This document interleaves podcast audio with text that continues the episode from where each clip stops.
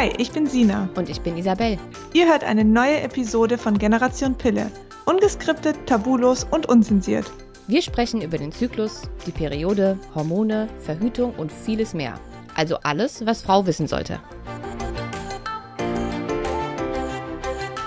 Einen wunderschönen guten Morgen, guten Mittag, guten Abend äh, oder wann auch immer du diese Folge gerade hörst. Du hörst eine neue Folge von Generation Pille. Heute ohne Sina, nur mit Easy, aber ich habe mir ähm, eine ganz tolle Interviewgästin dazu geholt, auf die ich mich schon sehr, sehr lange freue, nämlich die liebe Nathalie Maugner. Ich weiß nicht, ob dir der Name was sagt. Vielleicht kennst du ihren Podcast auch, vielleicht auch nicht. Sie ist nicht nur Podcasterin, sie ist auch Speakerin, sie ist auch Seminarleiterin. Sie gibt ganz tolle Seminare in Schulen, zu denen sie uns gleich auch noch mehr sagen wird. Und Jetzt kommt der Grund, weswegen sie heute da ist. Nicht nur, dass sie unheimlich viel zu erzählen hat, sondern sie hatte einen Schlaganfall. Und zwar war die Pille daran nicht ganz unbeteiligt, wenn ich das mal so sagen darf.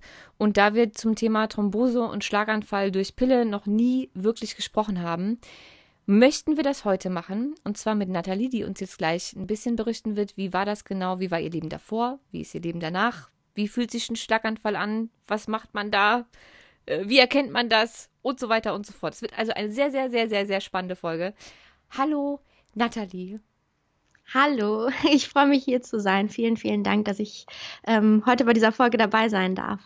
Ja, ich freue mich und es wird sich mit Sicherheit auch jeder andere darüber freuen. Wir hatten ja letzte Woche, ähm, beziehungsweise ich weiß gar nicht, wann wir diese Folge hochladen. Also irgendwann im, wann war es? Oktober, November war äh, Schlaganfall.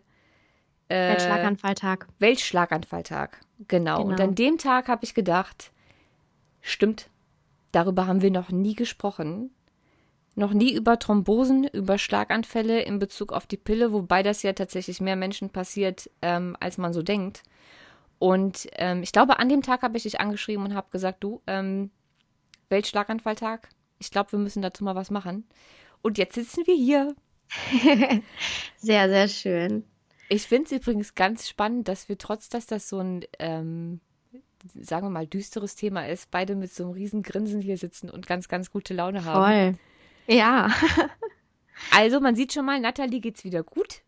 Nathalie ja. strahlt übers ganze Gesicht und hat unheimlich gute Laune. Aber vielleicht magst du mal hm. ähm, selber kurz erzählen, was genau passiert ist.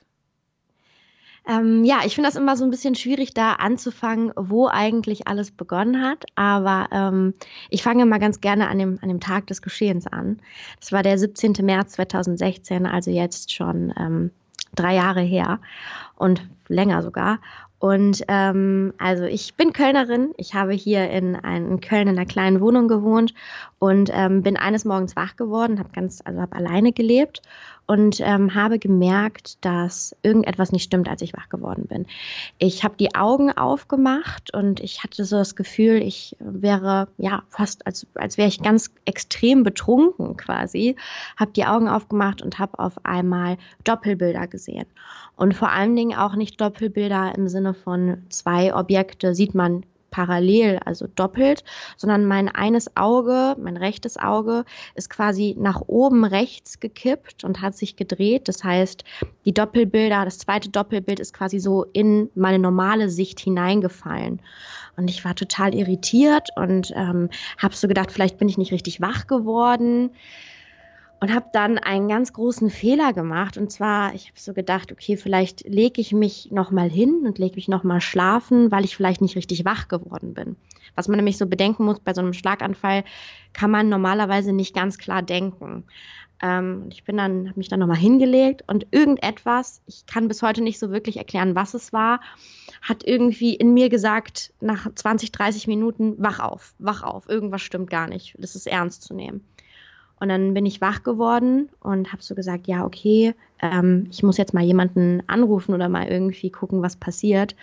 Und ähm, habe dann aber auch gemerkt, dass meine rechte Körperhälfte sich ganz komisch verhalten hat. Also ich konnte sie zwar bewegen, aber so total unkontrolliert, was sich so angefühlt hat, wie als würde ich meinen Arm nur so ein paar Zentimeter hochheben äh, oder so, ähm, ja, so 30 Zentimeter hochheben, war im Prinzip gar keine Bewegung und alles, was sich wie eine extreme Bewegung angefühlt hat, also ne, waren im Prinzip dann immer nur so ganz kleine Bewegungen. Und ja, ich habe dann das ganz große Glück gehabt, dass links neben mir, also in meiner funktionsfähigen Seite, mein Handy lag, wo ich dann ähm, meine Familie anrufen konnte. Beziehungsweise ich wusste zu dem Zeitpunkt noch nicht, ich konnte es mir noch nicht zusammenreimen, dass ich nicht mehr richtig lesen und schreiben konnte und habe dann quasi im Handy, meine Familie, die war in so, mit so Icons eingespeichert, also so ein grünes Herz, ein blaues Herz, ein rotes Herz und dann konnte ich ein Auge zudrücken und konnte so meine Familie anrufen die für mich den Krankenwagen dann gerufen haben. Konntest und da ging es dann. Noch sprechen? Also konntest, hattest du auch äh, Probleme mit der Sprache oder konntest du klar kommunizieren mit deiner Familie am Telefon, was gerade Sache ist? Nee, das, also das, ich, ich konnte sprechen, ja, aber auch da, es hatte fast so den, das ich hatte fast so das Problem, dass ähm, ja ich nur so gelallt habe. Also hätte man mich gesehen, hätte man wahrscheinlich gedacht, ich bin hardcore betrunken. Und das ist eben auch ein ganz großes Problem bei den Schlaganfällen, ist, dass ganz viele Jugendliche, ähm, die vor allen Dingen irgendwie abends oder zu, ich sage jetzt mal, auffälligen Uhrzeiten ins Krankenhaus kommen, nicht rechtzeitig diagnostiziert werden, weil erstmal ganz viele Leute denken, dass sie betrunken sind.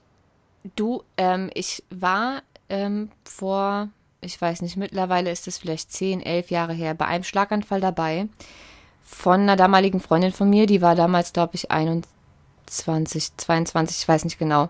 Und da war es tatsächlich exakt so. Die hat den äh, bei mir zu Hause bekommen, abends irgendwann. Und dann haben wir erstmal einen Krankenwagen gerufen. Die haben gesagt, die hätten, äh, die hätte irgendwie hyperventiliert oder so. Ähm, und dann, als es immer schlimmer wurde, also der Krankenwagen war wieder weg, die Sanitäter waren weg, die, die haben gesagt, die soll in der, in der Tüte atmen. Ähm, und wird schon wieder so. Und als da noch mehr Symptome dazukommen, also neben der Übelkeit und dem Schwindel ähm, und äh, den ganzen Kram, den sie da hatte. Ähm, und es hatte in, ihren, in ihrer rechten Körperhälfte gebitzelt, nur bis zu diesem Zeitpunkt. Als sie dann wieder weg waren, ähm, ist die rechte Körperhälfte irgendwann komplett taub gewesen. Sie hat dann auch irgendwann auf dem rechten Auge nichts mehr gesehen und so, bis ich dann irgendwann gesagt habe, okay, wir fahren jetzt definitiv in die Notaufnahme. Und dann sind wir erst zu so einer, ähm, nicht ins Krankenhaus direkt, sondern zu so einer Notfallärztin irgendwo einen Kaff weitergefahren. Und äh, die, also erstmal hat die uns nicht drangenommen sofort, ja. weil da noch ein Kind Fieber hatte und ich gesagt habe, ey, meine ja. Freundin kratzt hier gerade halb ab, könnten wir vielleicht ja. mal, also, ähm, nur ich wusste ja nicht, dass es ein Schlaganfall ist. Ähm, ich kannte mich zu dem Zeitpunkt damit noch überhaupt nicht aus, sonst ja, hätte ich es wahrscheinlich auch? eher deuten können. Und äh, die Ärztin hat dann, die hat, die hat uns null ernst genommen. Die hat uns gefragt, ob wir Drogen genommen haben, ob wir gesoffen haben, ob wir keine Ahnung was. Ähm, ob die irgendwie simuliert oder welche Drogen habt ihr denn jetzt genommen? Und ich so, ey, wir haben keine Drogen genommen. Ja. Also es hat ewig gedauert. Ähm, ich glaube, der Schlaganfall ging los so um, weiß ich nicht, sieben Uhr abends. Und ja. ähm, das ging dann weiter bei dieser Ärztin. Als die festgestellt hat, dass es vielleicht doch schlimmer ist, als sie gedacht hat, eine Stunde später, hat sie dann wieder einen Krankenwagen gerufen. Der kam dann, hat die gleichen dämlichen Fragen gestellt. Dann sollten die uns ins Krankenhaus fahren. Wieder ein paar äh, Käfer bzw. Städte weiter. Und auf dem Weg im Krankenwagen auf der Autobahn haben die festgestellt, dass es wohl doch schlimmer ist als gedacht. Dann ja. haben die nochmal auf in irgendeiner Raststätte mit einem Notarzt angehalten. Der hat dann irgendwie erste Hilfe geleistet und gemacht und getan. Dann sind wir erst ins Krankenhaus, das war schon 1 Uhr nachts oder so. Also ja. von äh, 7 Uhr abends bis 1 Uhr nachts hat das gedauert. Und im ja. Krankenhaus hat man die dann tatsächlich noch über drei Stunden auf dem Gang liegen lassen. Wahnsinn. Ohne dass irgendwas gemacht wurde, weil man einfach nicht geglaubt hat, dass ein Mädchen in dem Alter sowas ja. haben könnte. Ich habe dieses komplette Krankenhaus zusammengeschrien, damit die endlich behandelt wird. Ja. Die haben die einfach auf diesem Gang in der Notaufnahme liegen lassen. Da wurde nichts gemacht. Bis der Schlaganfall behandelt wurde, war es morgen um sieben. Das heißt zwölf Stunden. Und das ist schon echt gefährlich, denn gerade wenn man einen ischämischen Infarkt hat, also durch eine, durch eine Thrombose, ähm, dann ist es so wichtig, dass man sehr schnell eine Lysetherapie bekommt. Und die Lysetherapie sorgt im Prinzip dafür, die, die verdünnt das Blut extrem, dass sich eben Thrombosen im Körper wieder lösen und die Sauerstoffzufuhr wieder geregelt ka werden kann. Und ich sage jetzt von Anfang an, ähm, das sind also die Informationen, die ich bekommen habe durch meinen Krankheitsverlauf. Ich bin natürlich kein Mediziner. Ähm, aber man sagt so, man sollte innerhalb der ersten sieben Stunden ähm, handeln, wenn man mhm. eben so einen ischämischen Infarkt hat. Ähm, ganz kurz dazu, es gibt natürlich verschiedene Arten von Schlaganfällen. Man unterscheidet das ja entweder zwischen Blutungen oder Thrombosen.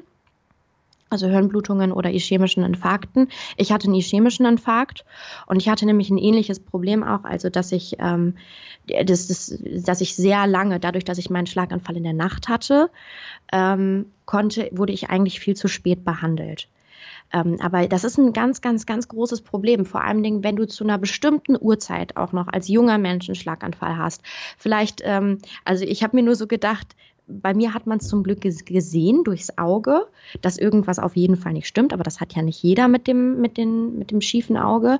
Ähm, dann irgendwie noch abends, dann habe ich damals zu der Zeit am Zülpicher Platz in Köln gewohnt, also an der Kneipenstraße. Das heißt, wenn dich da dann einer abholt mit einem Krankenwagen und du bist abends unterwegs und weißt dieselben Symptome auf, wie wenn du betrunken bist, dann ist es nicht so lustig, wenn du dann ins Krankenhaus kommst und keine Experten hast. Ne? Mhm. Ich hatte das Glück, dass ich äh, ganz nah hier an der, Uniklinik, an der Uniklinik ähm, lebe und die eine hervor, also wirklich, ich, ich hätte an kein besseres Ärzteteam kommen können. Ich wurde direkt ernst genommen, ich wurde ähm, also ich, ich ganz kurz nochmal zu deiner, zu deiner Frage mit der Sprache. Ich habe gelallt, ja, und ich habe auch mh, hm, nicht meine Familie angerufen und gesagt, oh mein Gott, irgendetwas stimmt nicht, weil ich mich in dem Moment selbst gar nicht ernst nehmen konnte. Also ich hätte niemals gedacht, dass gerade irgendetwas mit mir wirklich ähm, schief läuft. Ich hatte auch gar keine Panik oder irgendwie sowas, sondern ich habe meine Schwester angerufen und wollte der eigentlich nur erzählen, dass es mir gar nicht so gut geht. Und da, also es gab so viele Zufälle. Auch meine Schwester wohnt eigentlich in London und sie war an dem Tag irgendwie nur in Leverkusen und ich konnte sie anrufen. Und ähm, ich habe sie auch erstmal ganz normal reden lassen und mir so von ihrem Morgen erzählen lassen, weil ich so gedacht habe, ach, das, was ich habe, das ist schon irgendwie unwichtig, erzähl gleich mal. Und dann habe ich irgendwie Sachen gesagt, also ich habe sie zum Beispiel auch gefragt, wie es ihrem Studium geht und so.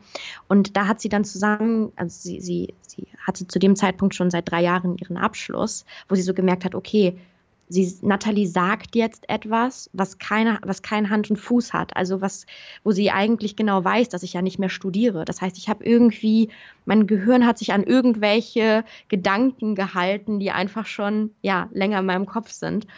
Und dann hat sie gesagt, okay, irgendwas stimmt nicht mit dir. Was hast du denn noch? Und dann habe ich gesagt, ja, und irgendwie, ich, ich sehe auch irgendwie alles doppelt, aber ich glaube, ich muss einfach noch mal schlafen. Und sie hat dann gesagt, nein, nein, wir rufen jetzt direkt den Krankenwagen. Und ähm, hat dann meinen Papa angerufen, der dann wiederum den Krankenwagen gerufen hat.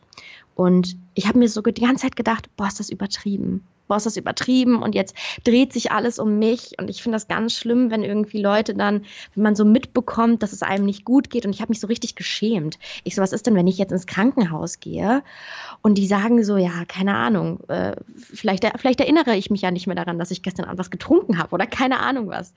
Und dann ähm, kam aber der Krankenwagen und ich weiß auch noch, das Erste, was ich gesagt habe, war so, ähm, man muss dazu sagen, das ist vielleicht noch ganz interessant, ich konnte ja nicht richtig gehen. Also ich hatte ja kein, kein richtiges Gefühl in der rechten Körperhälfte.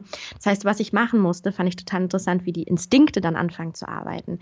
Ich habe ähm, mir mit dem linken Arm ein Kissen auf den Boden geworfen, weil ich musste ja irgendwie die Tür aufmachen für den Fall, falls der Krankenwagen dann kommt habe mich vom Bett runtergeworfen und hab, musste mich dann zur Tür halt ziehen, um die Tür zu öffnen, damit der Kranken, also damit die, die Leute nicht die Tür einbrechen müssen. Aber wie krass, dass du in der Sekunde immer noch gedacht hast, naja, ist ja nicht so wild. Wahnsinn, ähm, oder? Warum macht man da so einen Aufstand jetzt? Jetzt muss auch noch der Krankenwagen kommen und äh, ja, nee. So, robbend auf dem Boden, ja. kein Gefühl in der rechten Körperhälfte, immer noch zu denken, so schlimm wird es schon nicht sein. Nee, also ich, ich habe wirklich so gedacht, ja, keine Ahnung, also jeder hat ja mal so schwache Momente oder ich, ich glaube, dass gerade auch dieser Schlaganfall, das zu beschreiben, wie man sich fühlt in diesem, in diesem Moment, ist sehr, sehr, sehr schwierig. Aber es gibt so, du kannst nicht rational denken, du kannst das nicht, wenn er so weit fort, fortgeschritten ist. Und ähm, dann habe ich mich eben dazu entschlossen, ähm, es mal zu versuchen, halt dann da zur Tür zu robben und es hat dann auch geklappt. Und ich weiß auch noch, ich lag in diesem Türeingang, nur mit so einem, mit so einem Schlafhemd und die, die ähm, Leute, also die, die Sanitäter kamen und ich meinte nur so, hätte ich gewusst, dass sie kommen, hätte ich aufgeräumt. Das war mein erster Gedanke. Es war halt alles so. Es waren halt so unglaublich beschämende Gedanken. Also so jetzt im Mittelpunkt zu stehen und so, und ich konnte wirklich gar nicht klar denken. Und die haben mich dann direkt so richtig schön auf so einen, auf so einen Rollstuhl gepackt, mit dem man auch die Treppen dann runterfahren kann. Richtig schön durch die Kölner Innenstadt gerollt, in den Krankenwagen. Und dann im, im Krankenhaus habe ich dann, dann hat es angefangen, dass ich angefangen habe zu halluzinieren. Das war dann auch eine ähm, echt fiese Geschichte, wo ich so, ich habe auf einmal Körperempfindungen gespürt, also Berührungen gespürt auf meiner Haut, die einfach gar nicht da waren. Und dann oh, ging es für mich. Ja, also das war wirklich, wirklich unheimlich, weil ich konnte zu der, irgendwann konnte ich meine rechte Hand gar nicht mehr richtig bewegen. Und was ich dann immer mache, ist, ich habe mein Handy so in der Hand, äh, wenn, mir, wenn mir manchmal langweilig ist, und dann drehe ich das so in der Hand. Also mit den, mit den Händen drehe ich das immer wieder wie so eine Scheibe. Und ich habe gedacht, ich mache das und habe ich so an mir runtergeguckt und habe so gemerkt, hey, so deine rechte Hand funktioniert nicht. Und es war alles in meinem Kopf. Oder ich habe mich so gefühlt, als würde ich mir mit der Hand übers Gesicht streichen. Aber es, ich habe es halt nicht gemacht. Ich habe Empfindungen gespürt, die nicht da waren. Und das war, also, und das war der Punkt, wo ich dann doch gemerkt habe, hm, also irgendwas stimmt nicht. Also irgendwie kann es ja doch sein, dass ich hier nicht so ganz zu Unrecht bin. Ne? Und ähm, denn vorher muss ich sagen, weil mein ganzer, meine Welt hat sich wirklich darum gedreht. Und an dem Tag, an diesem Donnerstag, sollte ich eigentlich um 16 Uhr eine Klausur schreiben. Und ich habe versucht, den Ärzten klarzumachen, dass das wichtig ist. Und dass wir das halt schnell regeln, weil diese Klausur echt wichtig ist. Und die Ärzte gucken so an, an mir runter und sehen so das schiefe Auge, dass ich mich nicht richtig bewegen kann. Und die so, ich glaube, das mit der Klausur, das wird heute nichts. und ich saß da wirklich nur und ich fand dieses, dieses Thema erstmal Klausur, fand ich viel schlimmer, als dass es mir gerade so schlecht ging. Und das ist gerade für jemanden, der hier vielleicht zuhört, nicht greifbar. Aber wenn man in so einem Zustand ist, dann kann man einfach nicht klar denken. ich, ich verstehe das aber voll, weil man nimmt es ja auch nicht so ernst und man denkt, ich bin jung, was soll das schon sein? Ähm, jetzt macht man ein bisschen hin, gibt mir eine Tablette, ich muss jetzt funktionieren. Ist so. Das ist immer ja. die De Das ging mir früher auch nicht anders. Ja. Ich meine, ich hatte keinen Schlaganfall, aber ähm, egal welche Symptome, Beschwerden, Krankheiten, ich bin ja, ist ja genauso unvernünftig, mit 40 Fieber arbeiten zu gehen. Also ich bin mit 40 Voll. Fieber und eitrigen Mandeln arbeiten gegangen, weil ich gedacht habe, nee, das ist jetzt wichtiger. Ja. Also man hat ja. einfach ganz andere Prioritäten und die Gesundheit und das eigene, äh, die eigene Gesundheit ist einfach immer irgendwie weiter unten als alles mögliche andere, weil man gerade, wenn man so jung ist, ähm, noch das Gefühl hat, man ist irgendwie Superman und ja. äh, unverwundbar. Und so schlimm kann es ja nicht sein. Voll. Ich habe so mich auch immer halt so. einfach nicht. Genau, so du, du fühlst dich halt wirklich unbesiegbar, ne? Und so du willst ja auch irgendwie keine Ahnung jung sein und dein dein Gesundsein zelebrieren und das ist ja auch was, weil ich immer wieder so äh, da braucht man ja keinen Schlaganfall für. Das reicht ja jeder, der irgendwie Endometriose hat zum Beispiel, kann ja auch ein Lied davon singen, dann irgendwie zu sagen, ich ich mache jetzt weiter und ich ignoriere jetzt einfach mal das, was mein Körper mir da gerade zeigt und gibt. Und genauso war es bei mir eben auch. Wie und alt warst du, als du den Schlaganfall gekriegt hast? 21. Okay. Genau, also du warst dann im also, Krankenhaus, hast genau. langsam verstanden, dass irgendwas nicht stimmt und dass du die Prüfung oder die Klausur definitiv nicht machen wirst. Ja. Und äh, wie ging es dann weiter? Dann, dann bin ich in die MRT-Röhre gekommen, denn ähm, also bei, bei einem, beim, beim Schlaganfall guckt man dann ganz schnell, dass man eben dass ein MRT frei wird und dass man dann gucken kann. Also ich bin mir da gar nicht so hundertprozentig, wann man da ein MRT und ein CT macht. Da bin ich immer noch so ein bisschen irritiert. Bei mir wurde auf jeden Fall ein MRT gemacht. Und ähm, da wurde dann eben festgestellt, dass ich den Schlaganfall ähm, hatte.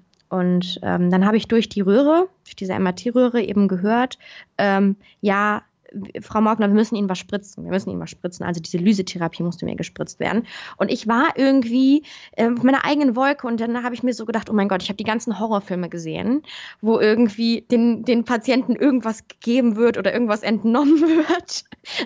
In einem schwachen Moment. Ich so, nein, ich will, dass ihr meinen Vater vorher anruft, weil mein Vater ist Mediziner. Ich will mit meinem Vater sprechen. Und die Frau, die da gearbeitet hat, hat wirklich nur gesagt, Frau Maugner, Sie haben einen Schlaganfall. Und ab dem Moment war schon so, war wie, als, als würde alles verschwemmen.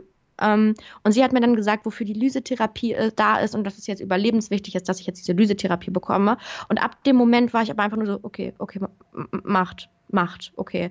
Aber es hat sich in dem Moment, also bis heute hat sich dieser Satz und die, genau die Tonlage, wie sie das gesagt hat, so in meinen Kopf eingebrannt. Es hat sich wirklich so angefühlt, als hätte mich jemand von der, von der Welt gekickt. So beschreibe beschreib ich das immer ganz gerne. Und die Welt dreht sich so weiter und ich schwebe irgendwie und fall, fall von dieser Erde. Also es hat sich wie Schwerelosigkeit fast angefühlt. Und das war das erste Mal, also ich muss wirklich sagen, ich hatte noch nie in meinem Leben, dass ich wirklich bewusstlos geworden bin oder so. Das, das war der erste Moment, wo ich gedacht habe, jetzt werde ich bewusstlos, weil ich so viel Panik im Körper also fühle. Alles, was ich so vorher nicht rausgekommen ist, auf einmal als Überlebenstrieb in so einem Schwall in mir hochgekommen. Und dann hat richtig Panik angefangen. Aber dann, äh, ich irgendwann, ich habe äh, aufgehört mitzubekommen, wie viel Medikamente man mir dann gegeben hat. Und deswegen irgendwann bin ich vor Erschöpfung dann eingeschlafen und bin dann immer wieder wach geworden und habe halt auch Sachen gesagt, die irgendwie, ich habe halt gedacht, ich bin in irgendeiner Traumwelt und habe irgendwas gesagt. Äh, mir kam das irgendwie, kam das irgendwie vor, wie, als wäre ich so bei Tribute von Panem. ich mhm. bin so ein großer Tribute von Panem-Fan. Und ich kam mir so vor, als würde ich irgendwo aufbereitet werden, so für, für irgendeinen Kampf oder so. Ich weiß es nicht. Irgendwie, es hat alles in meinem Kopf keinen Sinn gemacht.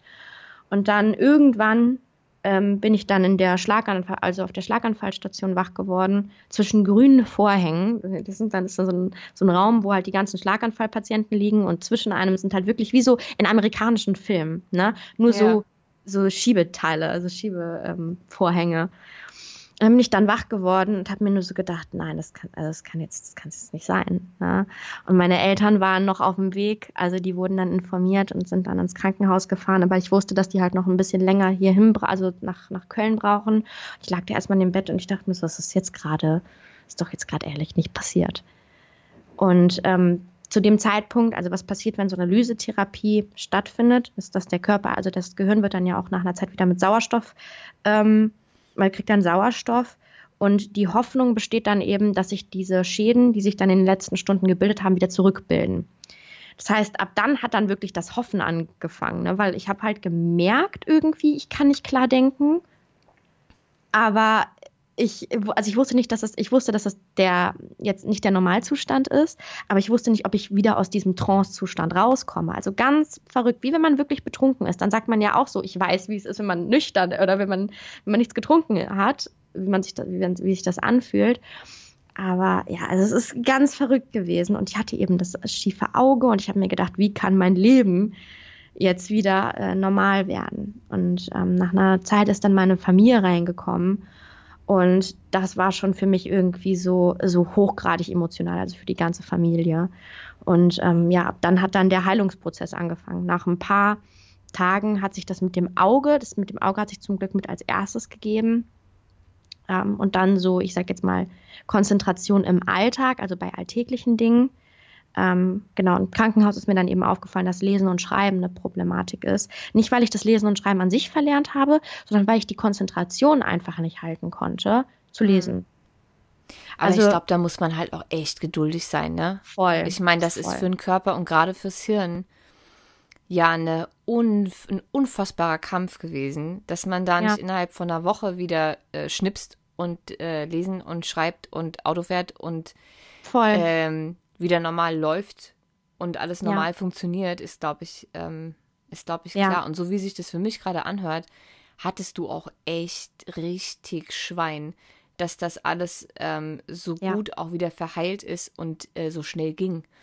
Weil diese eine Freundin von mir mit dem Schlaganfall, die im Krankenhaus lag, die hat, ich glaube, nach einer Woche lag die noch auf der Intensiv mit so einem Schild hinten dran, bitte nicht nichts zu essen und zu trinken geben, mhm. weil sie nicht schlucken, nicht sprechen, die konnte gar nichts. Ja. Und sie lag auch mit diesen, ich weiß gar nicht, wie man das erklärt, mit diesen Spastiken. Ja. Ähm, da, also ja. es war alles komplett verkrampft. Und ich, ich will jetzt auch gar nicht, dass das irgendwie lustig rüberkommt, aber das sah wirklich so aus wie aus so einem Exorzistenfilm. Ja, ja. Also ich habe das Gefühl, als würde ich diese Bilder nie wieder aus meinem Kopf bekommen. Das, ja. das war so ein, so ein schlimmer Anblick und bei ihr hat man auch gedacht, also wie, wie, wie soll das jetzt wieder rückgängig gemacht werden? Weil die war nämlich nicht, ist nicht einfach wieder wach geworden und war ansprechbar und so einigermaßen mhm. ging es wieder, sondern da wusste man überhaupt nicht, was passiert. Ja. Ja. Ähm, auch bei ihr hatte sich dann langsam mit viel Reha und sowas ähm, ging es dann wieder, aber das war schon, das war ja. schon hart. Es kommt halt total drauf an, wo im Gehirn die Thrombose stattfindet, ne, welches Gehirnareal betroffen ist, denn ja, die verschiedenen Gehirnareale haben ja auch alle verschiedene Funktionen. Ich hatte zum Glück wir haben, wir haben eben im Vorgespräch schon mal drüber gesprochen. Bei mir war der Thalamus betroffen, also man sagt so ähm, das Tor des Bewusstseins. Das heißt, also bei mir war viel betroffen im Sinne von Koordination, Gleichgewicht, auch ähm, ich habe ja Probleme mit Schwindel oder äh, Konzentration. Aber das sind alles Dinge, wo ich konnte mich trotzdem artikulieren. Ich konnte auch relativ schnell wieder ähm, gehen. Also jetzt nicht, nicht besonders sicher und ich hätte jetzt keinen Marathon laufen können, kann ich sowieso nicht. Aber ich kann jetzt nicht äh, super straight gehen können. Aber ich war so in diesen Alltags, äh, alltäglichen Dingen konnte ich relativ schnell wieder eingespannt werden. Wobei man da halt auch nicht, und das merke ich halt auch immer wieder mit je mehr Schlaganfallpatienten ich mich beschäftige, vergessen darf, dass nur weil man es nicht sieht, heißt es nicht, dass die anderen Schlaganfallpatienten nicht weniger leiden. Also ich kenne ganz viele Schlaganfallpatienten, den siehst du es bis heute, würdest du niemals ansehen, dass die einen Schlaganfall hatten. Und die haben so schlimme Schlaflähmungen, die haben so schlimme Konzentrationsstörungen, dass die sich teilweise die Namen ihrer Kinder nicht merken können.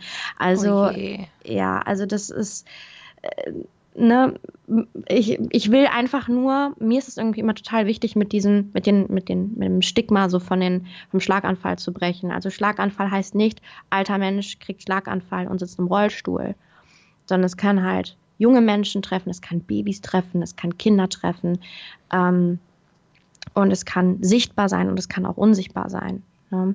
Hm. Und, und in dieser Zeit habe ich halt wirklich extrem gemerkt, wir brauchen ich, glaube, in jeder, da braucht man, da braucht man keinen Schlaganfall für haben, aber es gibt einfach ganz essentielle Momente, wo man merkt, man braucht einander. Also man braucht Menschen und man braucht auch Vertrauen ähm, und, und Liebe innerhalb der Menschen, die, mit denen man eben seine Zeit verbringt. Denn ich sage ganz ehrlich, ey, das, das war so überlebenswichtig für mich, einfach zu wissen, dass ich Menschen habe, auf die ich bauen kann. Und alleine, alleine dieser erste Moment, ich liege so im Krankenhaus und weiß, dass ich als nächstes eine Lumbalpunktion bekomme, also dass man mir aus, der, aus den Lendenwirbeln äh, quasi Nervenwasser nehmen muss einer langen, mit einer langen Nadel, um zu gucken, ob ich jetzt nicht noch irgendwie MS habe, Parkinson habe, all sowas.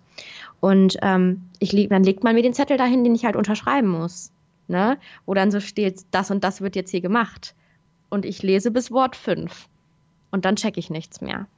Und hm. dann, we weißt du, und dann, dass da jemand kommt weil ich weiß nicht, wenn mir nun ein Arzt sagt, äh, Frau Maugner, wir, wir, rammen Ihnen jetzt mal hier eine Nadel in Ihre Lendenwirbel, um mal irgendwas rauszu... Weißt du, was ich meine? Man braucht halt, dann, dann saß da meine Mama, dann saß da mein Papa, die haben mir das vorgelesen, die haben mir genau gesagt, was passiert. Und man braucht einfach, um, um zu heilen, glaube ich, braucht man Vertrauen in sich selbst und eben die Menschen um sich herum. Ja, und Hoffnung. Voll. Hoffnung und, und viel Unterstützung. Es gibt da ja Studien zu, dass ähm, Menschen mit schwierigen Diagnosen, also egal jetzt ob Schlaganfall ähm, oder auch Krebs und solche Sachen oder ähm, Patienten, die ähm, wirklich heftige Traumata, ähm, also Traumata im Sinne von körperlichen äh, Traumata, mhm. schwere Unfälle oder sowas hatten und schwierige OPs hinter sich haben, äh, schneller heilen, wenn sie ein Support-Team um sich herum haben. Also ob das jetzt Familie sind, Freunde, Verwandte ja. ähm, oder einfach nur ganz, ganz tolle äh, Schwestern auf der Station oder Nonnen oder Freiwillige ja. oder was auch immer, dass die ähm, viel, viel, viel, viel schneller heilen. Ja. Und auch bessere, bessere Resultate haben bei der Heilung als Menschen, die auf sich alleine gestellt sind. Voll. Also das ist so. Voll. Ja. Ja. Das kann ich, das kann ich nur bestätigen. Also ich hatte wirklich ein geniales Team. Also ich glaube, ich habe mich auch schon so gefragt, das muss, ich glaube, als Arzt sowieso braucht man ein dickes Fell, aber gerade auf dieser Schlaganfallstation, du siehst halt keine Menschen, und ich will das jetzt nicht vergleichen, dass das eine schlimmer ist als das andere, aber du siehst halt wirklich Menschen, die bis vor einem Tag echt ihr komplettes Leben so hatten und mitten im Leben standen und auf einmal halt alles zerbrochen ist. Und ich, ich war mit Abstand die jüngste auf dieser Schlaganfallstation, wobei man da wirklich sagen muss, äh, ne, es gibt viel, viel jüngere Menschen, die noch, wie gesagt, Säuglinge auch, die Schlaganfälle bekommen können. Aber statistisch gesehen ist die Wahrscheinlichkeit, dass du gleich, also auf einer Station liegst mit jemandem, der gleichaltrig ist oder wenn du so jung bist oder noch jünger, schon relativ gering. Und neben mir waren halt auch, da war ein Familienvater und es war halt auch diese, diese Geschichte, wo, sich, wo er sich die Namen auch nicht mehr merken konnte oder teilweise Leute nicht erkannt hat. Oder du siehst ältere Leute, die einen Schlaganfall haben. Du siehst Leute, die sind in ihren 30ern. Mit, kam eine bei mir ins Zimmer, die hatte ein ähm, Tier, also einen Schlaganfall, der nur kurzzeitig besteht und sich von alleine wieder löst. Ähm, aber auch oft quasi die Vorstufe von einem Schlaganfall ist und dann danach eben noch welche stattfinden können. Ähm, also sind das du, du diese Mini, Mini-Schlaganfälle? Genau, genau. Stehen die nicht auch bei der Pille im Beipackzettel, diese Mini-Schlaganfälle als Nebenwirkung? Genau. Ja, ja, ne? Ja. Ja. das ja. hatte ich nämlich auch mal gelesen und dachte, wow. Ja. Das wird ja noch so verharmlos, weil da steht so Mini-Schlaganfall, geht wieder weg. Ja, ja. Weißt du, aber eigentlich ist das es nicht gut. Also, nee. wenn da schon mal sozusagen die, die Grundlage für so einen Schlaganfall, egal wie klein der ist, äh, gelegt wurde, dann ist das sicherlich kein, kein guter Grundbaustein für seine Gesundheit. Voll. Also und ich hatte gerade eine, ähm, eine, eine Frau bei mir auf der Station, die ähm, also eine, eine tra transitorische ischämische Attacke, so nennt man das. Ähm, wenn, wenn der Körper auch hier wieder an dem Punkt, ich bin kein Mediziner, wenn sich eine Thrombose bildet und dann ähm, in den Kopf quasi, ich sag jetzt mal, fliegt und da den, die Sauerstoffzufuhr ähm, blockiert und dann nach einer Zeit, aber weil es so eine, so eine kleine Thrombose ist, quasi wieder weiterrutscht und dann wieder Sauerstoff im Gehirn, ähm, genug Sauerstoff im Gehirn ist. Ähm, die, die haben dann halt wirklich, dass die auf einmal äh, Lähmungen haben, also oder nicht mehr, also die, eine Gesichtshälfte hängt oder so und dann auf einmal bildet sich das von alleine wieder zurück. Und auch da, das sind halt Sachen, da muss man erstmal, da erlebt halt jeder ein Trauma von. Also gerade wenn es irgendwie etwas ist, was nicht, also, oder wie soll ich das sagen, jeder, der so, der sowas krasses erlebt, ob das jetzt ein Autounfall ist oder Krebs, erlebt natürlich in einer gewissen Art und Weise sein eigenes Trauma. Aber dieses Gefühl, dass dein, man, dass, dass man denkt, der eigene Körper wendet sich gegen einen. Hm. Man braucht noch nicht mal irgendwie, also das finde ich, das finde ich äh, dieser Gedanke, da musste ich erstmal irgendwie total mit klarkommen. So mein eigener Körper, ich habe mir, hab mir vorher gedacht, echt, mein eigener Körper will mich hier gerade umlegen.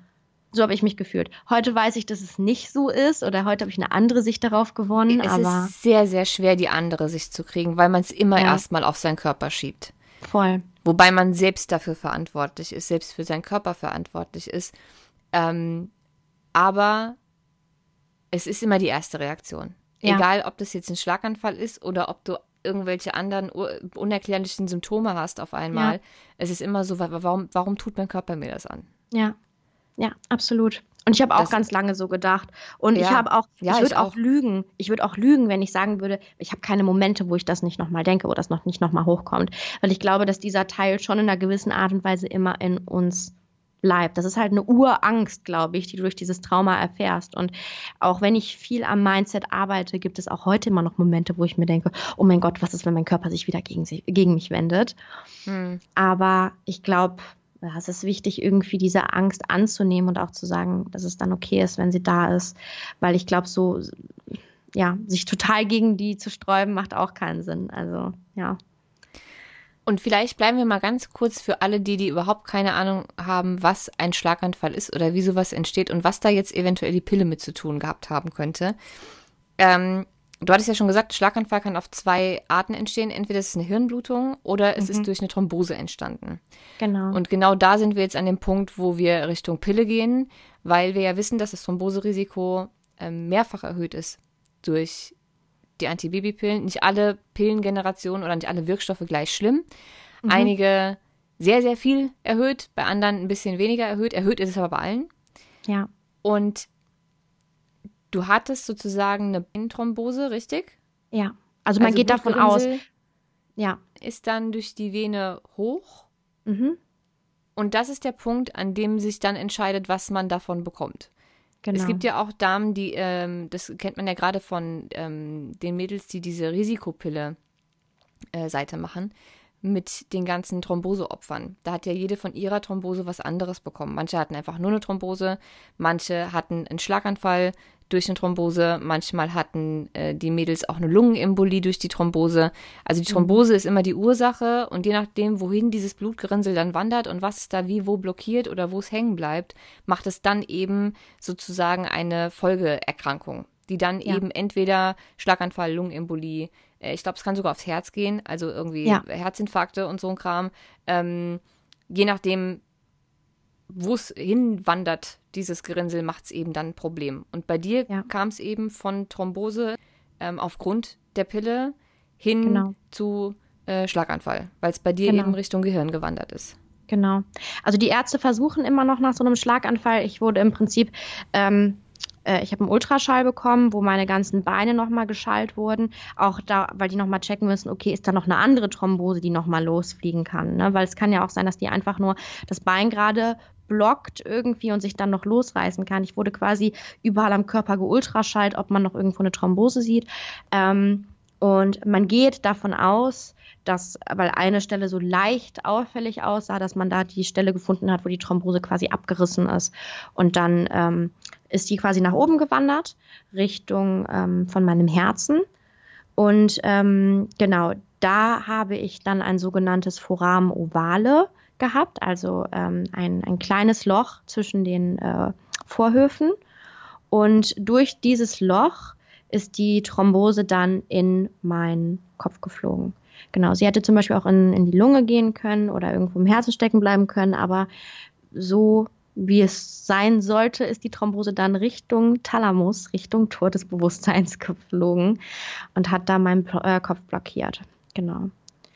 Und Wahrscheinlich ja, ist das, also so dramatisch das auch ist, wahrscheinlich ist das aber ähm, tatsächlich noch die glimpfrige, glimp, oh, jetzt habe ich aber einen Sprachfehler Ja. heute, ähm, Variante gewesen. Weil wäre es im Herz stecken geblieben, wer weiß, was dann passiert wäre. Oder hättest du im. Schlaf eine Lungenembolie gekriegt. ja, Ähm, ne? Also es hätte wahrscheinlich, also Ja. ich, ich finde, da hat sich dieses Blutgerinnsel noch einen ganz netten Weg ausgesucht eigentlich. finde ich auch. Ähm, da kann man dann ähm, so Glück im Unglück Voll. sagen, weißt du? Also Ja. und auch wo es sich diese Stelle im Gehirn ausgesucht hat. Es Ja. hätte ja durchaus auch eine treffen können, wo die Folgen noch hätten schlimmer sein können. Ja, genau. Wo ich jetzt vor allen Dingen, also, ne, vielleicht jetzt im Rollstuhl sitzen würde oder gerade gar nicht sprechen könnte oder, ne, also je nach Empfindung hat da jeder so seinen Teil, sag ich jetzt mal, den er als schlimmer empfindet. Ähm, aber ich bin auch so, das sind Umstände, mit denen lerne ich zu leben, mit den Folgen, die ich jetzt noch habe. Ähm, ja, und das hätte wirklich alles sonst treffen können, ne? War dir, als du die Pille eingenommen hast, bewusst, dass Thrombosen ähm, ein Risiko sind? Nein, also ich muss sagen, ich ähm, habe die Pille sehr früh, also für meine Verhältnisse, ich glaube, dass das sehr früh ist mit 14. Ich weiß nicht, wie das so ähm, in der Statistik ist. Ist das jung oder ist das normal? Also, also laut Statistik würdest du schon zu den Jüngeren gehören, wobei ich diesen Statistiken ehrlich gesagt nicht so richtig vertraue, weil gefühlt 80 Prozent all unserer Follower, Hörerinnen und so weiter und so fort äh, die Pille schon in so krass jungem Alter gekriegt haben. Ich hatte Ja. sie mit 13, die Sina mit 14. Ähm, Und die meisten haben sie irgendwie, also gerade ähm, Mädels so in unserem Alter, so zwischen, die jetzt so zwischen 25 und irgendwie 35 sind, sind eben die, die, die nicht zur Verhütung gekriegt haben, sondern einfach alle für schönere Haut, größere Brüste, schönere Haare oder Menstruationsschmerzen ja, ähm, als Akne-Medikament, ähm, ja, also als Pubertätshelfer, würde ich es jetzt mal Ja. nennen. Ähm, und da fallen wir halt auch alle rein. Deswegen, ich glaube, so jung ist das gar nicht. Ich habe schon von Jüngeren gehört, die mit elf oder so die Pille schon gekriegt haben. Da habe ich dann sogar geschluckt, weil ja. ich gedacht habe, also das ist, also elf habe ich auch noch nicht gehört. Ähm, So ein krasser Eingriff halt in den Körper, ne? Ja. Mm, genau, ich habe sie mit 14 bekommen, tatsächlich, weil ich zu so ähm, starken Zysten geneigt hat. Also ich hatte den Sommer vorher irgendwie so eine 5 Zentimeter Zyste in meinem Bauch und habe dann die Sommerferien äh, ja, auf der Couch verbracht und gewartet, dass diese, diese Zyste ploppt oder irgendwas passiert oder irgendwas kütt. Und danach meinte der Arzt halt, der Gyn direkt, äh, ja, wir nehmen jetzt die Pille. Und ich bin dann, ich muss wirklich sagen, es ist ja auch ein, es ist ja auch aufregend, wenn man dann als 14 Jahre altes Mädchen die Pille verschrieben bekommt. Also ich Voll. fand's aufregend. voll. Ich fand's halt so. Man war auch überhaupt total uncool, wenn man sie nicht genommen hat, weil alle haben sie Voll. genommen und das war Mhm. so, das war so das nächste nach Diddleblätter tauschen, war so Pillen vergleichen. Welche macht jetzt äh, schöne Brüste? Ja, nee, aber meine macht schönere Haare und guck dir mal meine Haut an und welche hast du und welche hast du? Und bei mir war ein Schminkspiegel dabei und bei mir war ein Pinsel dabei. So, ähm, das war schon, man war, man hat sich erwachsener gefühlt. Das war so ein bisschen Voll. Statussymbol und man wollte halt auch irgendwie dazugehören und so. Ja, Das war, es ist schon krank, wenn man sich das überlegt. voll. Aber also so ich war weiß das noch, einfach. Ja, ich weiß noch, dass ich, äh, wie, dass ich mich jetzt so gefühlt habe, so, oh mein Gott, der Arzt hat gesagt, ich kriege jetzt die Pille, jetzt bin ich eine Frau. So, jetzt, Ja. das hat mich, das hat mich als Frau definiert, dass ich jetzt die Pille bekomme. Und ich glaube, deswegen bin ich dann auch, ich weiß noch, ich bin zu meiner Frauenärztin damals gegangen, die ich dann auch gewechselt habe. Die hat mir wirklich so wie, wie die heilige Bibel hingelegt. So, das sind die Pillen, die wir haben. Was möchtest du denn? Möchtest du schöne Haare? Möchtest du schöne Haut? Möchtest du große Brüste? Ab dann war alles schon geklärt, weil ich wollte die großen Brüste. Ich hatte Ich auch so, ich die großen Brüste. Die Sina hat die für schöne Haut genommen, ich habe auch die für Brüste. Mein Arzt hat exakt das gleiche gemacht. Die Untersuchung hat fünf Minuten gedauert und danach hat er, hat er, wir waren in diesem Besprechungsraum und dann hat er gesagt, ja, was hättest du denn gerne? Größere Brüste, schönere Haare, weniger Pickel, was, wo, welche Ja. du? Ja. Und ich so, ich nehme die Brüste. Genau, so, genau so ging es mir nämlich auch. Ich habe auch so gedacht, yo, und vor allen Dingen mit 14, also jetzt mal ganz ehrlich, da ist deine Brust halt noch so gar nicht ausgewachsen. Aber ich habe mir nur so gedacht, ja, was ist, wenn ich niemals große Brüste bekomme und dann nehme ich lieber schon mal vorsichtshalber die Pille, das ist ja auch hab toll, ne? gedacht. Zumal ich auch nur mit so, du wusstest ja jetzt nicht bei jedem in deiner Klasse, ob sie die Pille nimmt oder nicht, aber da waren halt so, so frühreife Mädels immer Ja. dabei, die schon so Monsterbrüste hatten und dann so Oberteile mit Ausschnitt anziehen konnten und so und sich schon BHs kaufen und du saßt dann da mit deinen Sport-BHs, die du dir gekauft Voll. hast, weil du in richtige BHs dann nicht reingepasst hast und hast so runtergeguckt und gedacht, ja, mhm. Und die Ja. waren natürlich auch viel beliebter, Ja, weil natürlich. die schon Brüste hatten. Und dann wolltest du die halt auch. Ja. Und dann setzen wir, versetzen wir uns mal kurz in die, in die Lage von dieser 14, von diesem 14-jährigen Mädchen. Ich glaube, da kann dir auch gefühlt, und das klingt jetzt erstmal makaber, da kann der Arzt auch sagen, hör mal, wenn du die Pille, die Pille falsch einnimmst, dann fällt dir der rechte Arm ab oder so. Wenn du weißt, dass irgendwie äh, das zum Coolsein dazugehört, dass sich das als Frau definiert, dass du schöne, tolle Brüste haben kannst.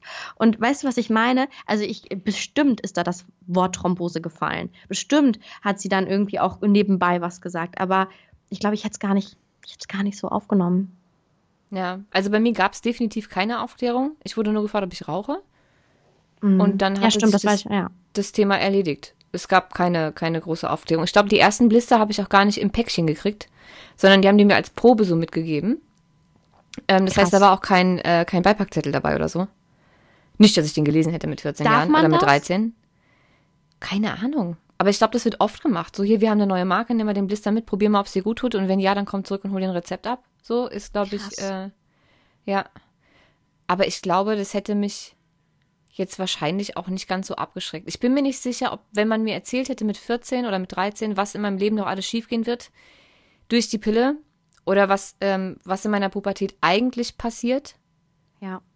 wenn du keine Pille nimmst, was dann natürlich passiert, was sich wie entwickelt und so weiter und so fort, also auch hormonell ähm, und ganzheitlich betrachtet und was passiert, wenn ich die Pille nehme und was für Folgen das später haben kann, Ja. weiß ich nicht, ob mir der Coolness-Faktor noch wichtig gewesen wäre. Ja. Weil es ist eben nicht nur so, eine von 10.000 Frauen kriegt eine Thrombose, sondern dein Uterus wächst nicht so, wie er eigentlich wachsen sollte. Dein ganzes Hormonsystem lernt nicht miteinander zu kommunizieren. Und wenn du die irgendwann absetzt, wenn du 30 bist, dann hast du keine Hormone mehr in deinem Körper, dann funktioniert dein Körper nicht mehr von alleine. Ja. So, du hast deine komplette Entwicklung zerschossen. Das, Ja. ähm, hätte man mir das gesagt, weiß ich Ja. nicht, ob ich die dann noch genommen hätte. Oder ob ich nicht wenigstens schon Bedenken gehabt hätte. Weil ähm, es gibt eine Ärztin, eine Gynäkologin und Professorin, glaube ich, äh, Dr. Reit Paula, die hat ein ganz tolles Buch geschrieben, Was ist los in meinem Körper? Mhm. ähm, über äh, die Pubertät und was sich da hormonell genau tut im weiblichen Körper. Und die bietet einen Kurs an oder so, so eine Schulprojektwoche sozusagen, das äh, MFM-Programm, also My Fertility Matters. Mhm. Ähm, und sie hat mir mal erzählt, dass Mädels absolut keinen Plan haben, was in ihrem Körper passiert. Und wenn man ihnen das erzählt, über eine Woche, was da genau für Prozesse, welches Hormon für was zuständig ist und was der Körper für ein Wunderwerk ist, was er da in jedem, in jedem Zyklus macht bei uns Frauen ähm, und wie das mit dem Rest unserer Gesundheit zusammenhängt, dass die von alleine sagen, ja, aber mit der Pille mache ich das doch alles kaputt. ja.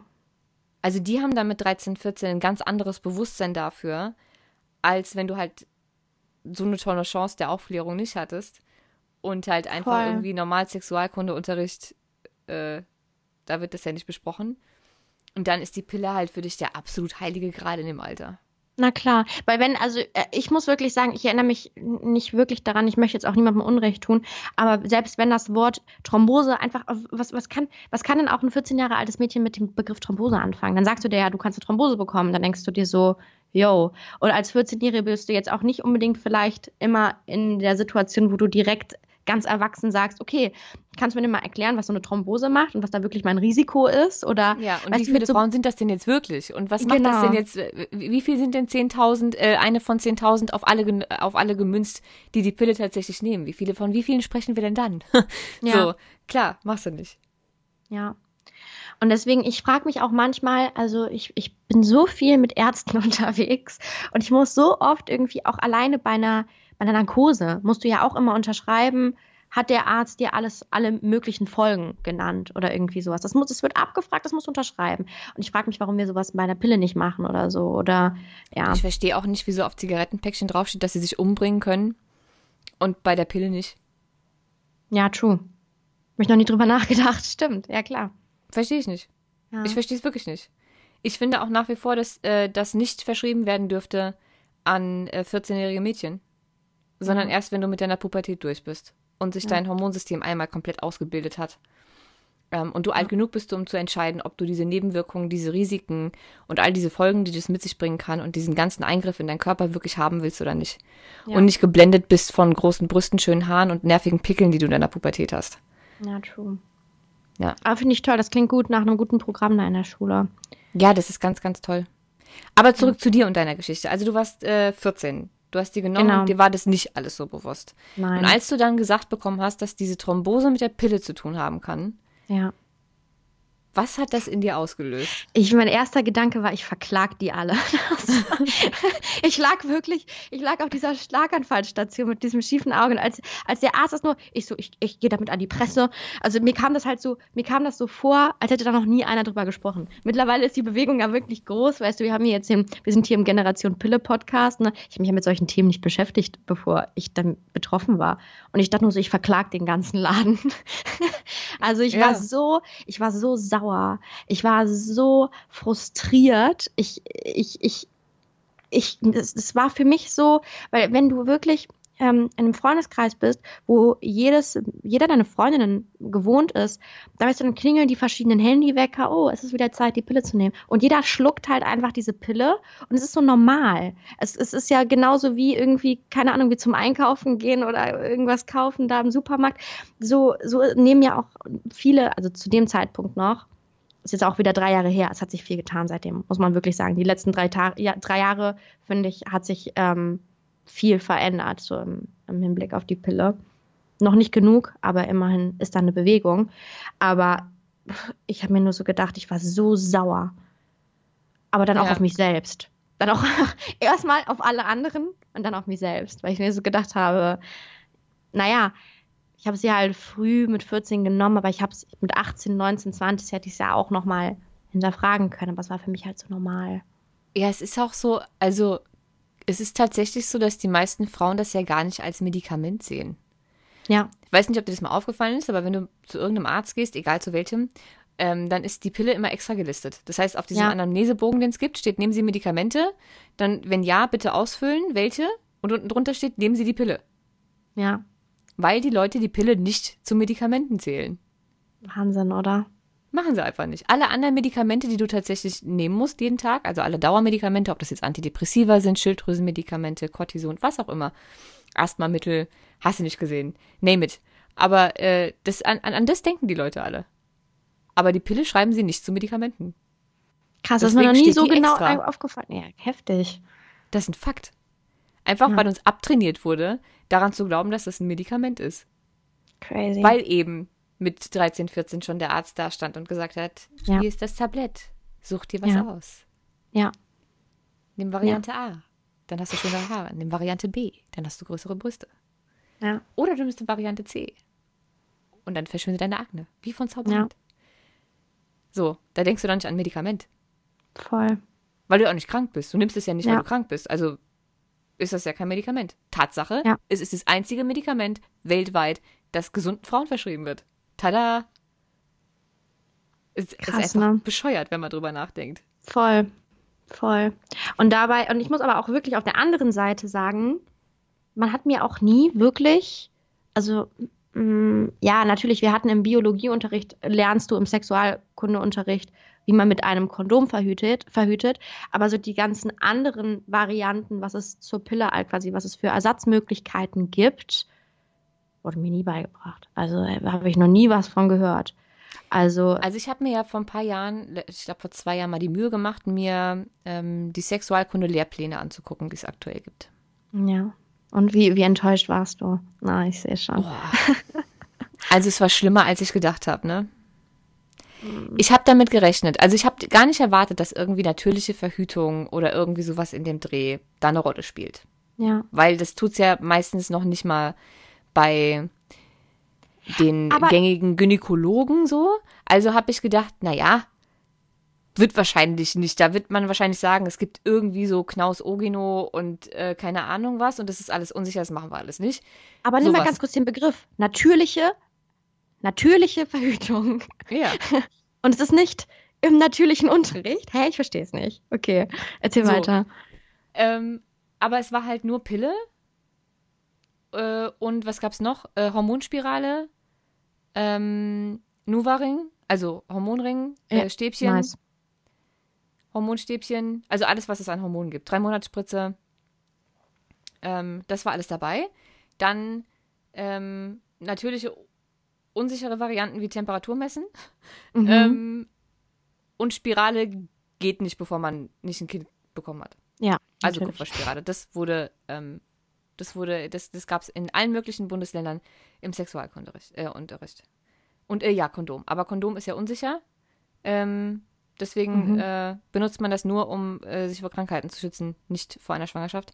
Wobei, wenn das so unsicher ist, schützt das halt auch nicht mal von der Krankheit, ne? Also wenn es reißt, reißt, können nicht nur Spermien durch, sondern auch Krankheitserreger. Nur mal so nebenbei. Aber ja. ähm, so. Äh, ja, und so Sachen wie Diaphragma oder Femidom oder so mhm. gab es gar nicht. Also ich war schon leicht schockiert, als ich das gesehen habe. Ich meine, es hat ja. mich jetzt nicht großartig gewundert, weil bei mir damals gab es das ja auch nicht. Mhm.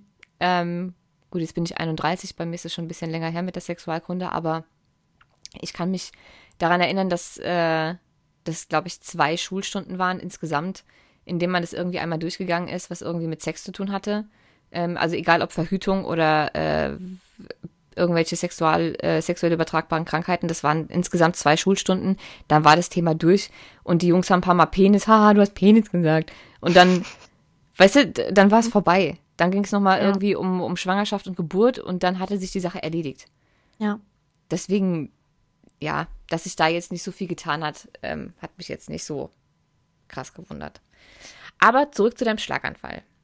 Wie würdest du denn, wie würdest du sagen, hat dieses Erlebnis dein, dein Leben verändert? Wie war Nathalie davor und wie war Nathalie danach? Das war es jetzt auch schon mit Teil 1 dieser Podcast-Folge. Wir haben ähm, das Interview mit Nathalie auf zwei Folgen aufgeteilt und die spannende Antwort auf die Frage, was hat der Schlaganfall mit Nathalie gemacht, den gibt es dann nächste Woche.